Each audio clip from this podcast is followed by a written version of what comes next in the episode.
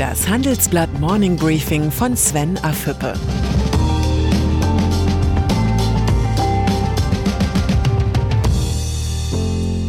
Guten Morgen allerseits. Heute ist Freitag, der 25. Oktober. Und das sind heute unsere Themen. Inside Miles and More. Johnsons Neuwahl-Coup. Die Mahnung der Autobosse. Im Folgenden hören Sie eine kurze werbliche Einspielung. Danach geht es mit dem Morning Briefing weiter. Refinitiv, der globale Anbieter für die Finanzmärkte mit offener Datenplattform und modernsten Technologien. Refinitiv ermöglicht effizienten Handel, erfolgreiche und nachhaltige Anlageentscheidungen sowie die Bekämpfung von Finanzkriminalität. Refinitiv, Data is just the beginning. Boris Johnson, der britische Premierminister, ist immer wieder für eine Überraschung gut. Gestern Abend schlug er Neuwahlen für den 12. Dezember vor. Johnsons Plan ist keinesfalls ein Himmelfahrtskommando, sondern kühle Politik. Mit Blick auf die aktuellen Umfragen könnten die konservativen Tories ihre Macht im Parlament deutlich ausbauen. Abstimmungsniederlagen könnten für den schwer gebeutelten Premier der Vergangenheit angehören.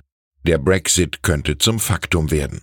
Johnson hätte dann sein wichtigstes Versprechen eingelöst. Mehr kann man von einem Politiker nicht erwarten. Mit solchen Machtfragen muss sich Mario Draghi nicht mehr beschäftigen. Er verabschiedet sich Ende des Monats als Präsident der Europäischen Zentralbank.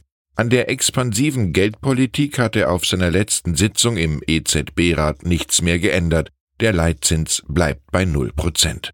Dass die Inflationsrate mit der umstrittenen Medizin, vor allem den Käufern von Staatsanleihen, nicht nachhaltig gestiegen ist, bringt Draghi auch zum Ende seiner achtjährigen Amtszeit nicht zum Nachdenken. Wir haben damit sehr positive Erfahrungen gesammelt, das hat die Wirtschaft angeregt und Arbeitsplätze geschaffen. Wir sind damit auf dem richtigen Weg. Seine Botschaft lautet vielmehr, gib niemals auf. Sätze für das Geschichtsbuch.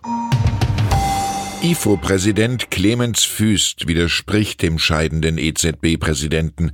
Die EZB versucht mit der Brechstange die Inflationsrate anzuheben. Es ist nicht zu erwarten, dass diese Käufe die Inflationsentwicklung spürbar beeinflussen. Die Anleihekäufe verstärken allerdings die Verzerrungen an den Kapitalmärkten. Zur Bilanz von Mario Draghi sagt Füst, er hat die EZB durch schwierige Zeiten geführt und dabei Durchsetzungsstärke gezeigt. Die Erwartungen an die Nachfolgerin Christine Lagarde, dass sie die Europäische Zentralbank zur normalen Geldpolitik zurückführt, sind hoch. In diesem Jahr mussten schon einige DAX-Chefs vorzeitig den Posten räumen, unter anderem Harald Krüger bei BMW und Guido Kerkhoff bei ThyssenKrupp. Nun hat es auch Henkelboss Hans van Bühlen erwischt, wegen schwacher Zahlen. Im August musste die Prognose für das Gesamtjahr nach unten korrigiert werden, hört van Beilen Ende des Jahres auf. Nachfolger soll Finanzchef Carsten Knobel werden. Das teilte Henkel gestern Abend mit. Die neue Ungeduld in den Aufsichtsräten hat einen bitteren Beigeschmack. Die Chefposten in den DAX-Konzernen werden zu Schleudersitzen. Ein Manager mit gesundem Selbstbewusstsein ist Ralf Hammers. Er ist Chef der niederländischen Großbank ING. Das Thema Nachhaltigkeit treibt der Banker mutig voran. Haben wir den Eindruck, dass einzelne Kunden keine Nachhaltigkeitsfortschritte machen, können wir die Kundenbeziehungen beenden. Kredite nur bei positiven Klimabeiträgen, so deutlich hat bisher kaum ein Banker öffentlich ein Umdenken bei den Unternehmen angemahnt. Prädikat vorbildlich.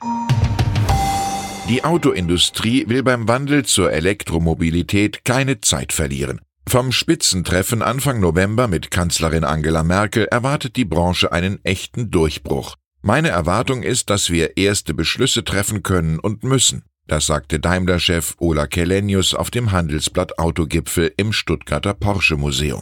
Auch VW-Vorstand Stefan Sommer und Verbandspräsident Bernd Mattes mahnten die Politik zu weitreichenden Entscheidungen. Der Druck der Industrie kommt nicht von ungefähr, die Transformation der Autoindustrie gelingt nur im Schulterschluss mit der Politik. Auf der Jagd nach dem begehrten Vielfliegerstatus lassen sich viele Passagiere zu unnötigen Flügen oder teuren Upgrades verleiten. Programme wie Miles and More der Lufthansa sind für die Airlines zum Millionengeschäft geworden und werden für viele Kunden zur Sucht. Meine Kollegen Jens Köhnen und Christian Wermke haben in der aktuellen Titelgeschichte Inside Miles and More das System der Meilenprogramme durchleuchtet. Pflichtlektüre für alle professionellen Vielflieger. Und dann ist da noch Bill McDermott. Im exklusiven Handelsblatt-Interview erklärt der scheidende SAP-Chef seine Gründe für den Wechsel zum vergleichsweise kleinen US-Unternehmen ServiceNow. ServiceNow wächst schnell und hat ebenfalls ein riesiges Potenzial, mehr Länder und Branchen zu erschließen. Es ist auf dem Weg, tausende Jobs in aller Welt zu schaffen. McDermott hat SAP in zehn Jahren zum wertvollsten DAX-Konzern geformt.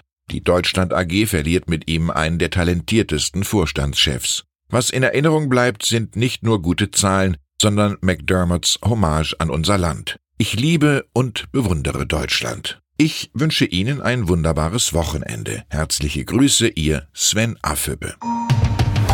Hören Sie nun noch unsere Highlights der Woche. Unsere Persönlichkeit der Woche ist WeWork-Gründer Adam Neumann. Mit dem Gemeinschaftsgefühl machte er Milliarden. Die Mitarbeiter gehen leer aus.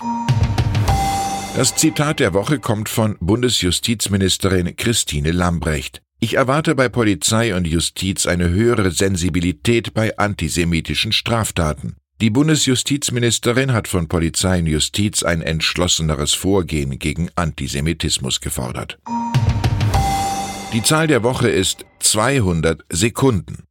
Google ist nach eigenen Angaben ein bedeutender Schritt bei der Entwicklung von Quantencomputern gelungen. Mithilfe seines Prozessors Sycamore sei es möglich, eine Kalkulation in 200 Sekunden zu erledigen, für die der aktuell schnellste Supercomputer 10.000 Jahre benötigen würde. Damit sei die Demonstration der Quantenüberlegenheit erstmals gelungen, wie die Forscher in einem Bericht im Wissenschaftsjournal Nature schreiben.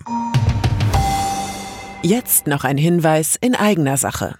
Drei von vier Beschäftigten machen Dienst nach Vorschrift. Warum ist das so und wie kann es Unternehmen gelingen, eine emotionale Bindung zu ihren Mitarbeitern aufzubauen? Diskutieren Sie darüber unter anderem mit dem Philosophen Richard David Precht, dem Abenteurer Rüdiger Neberg und dem CFO von Mercedes-Benz Frank Lindenberg auf dem Change-Kongress am 12. und 13. November in Berlin. Mehr Infos gibt's unter change-kongress.de.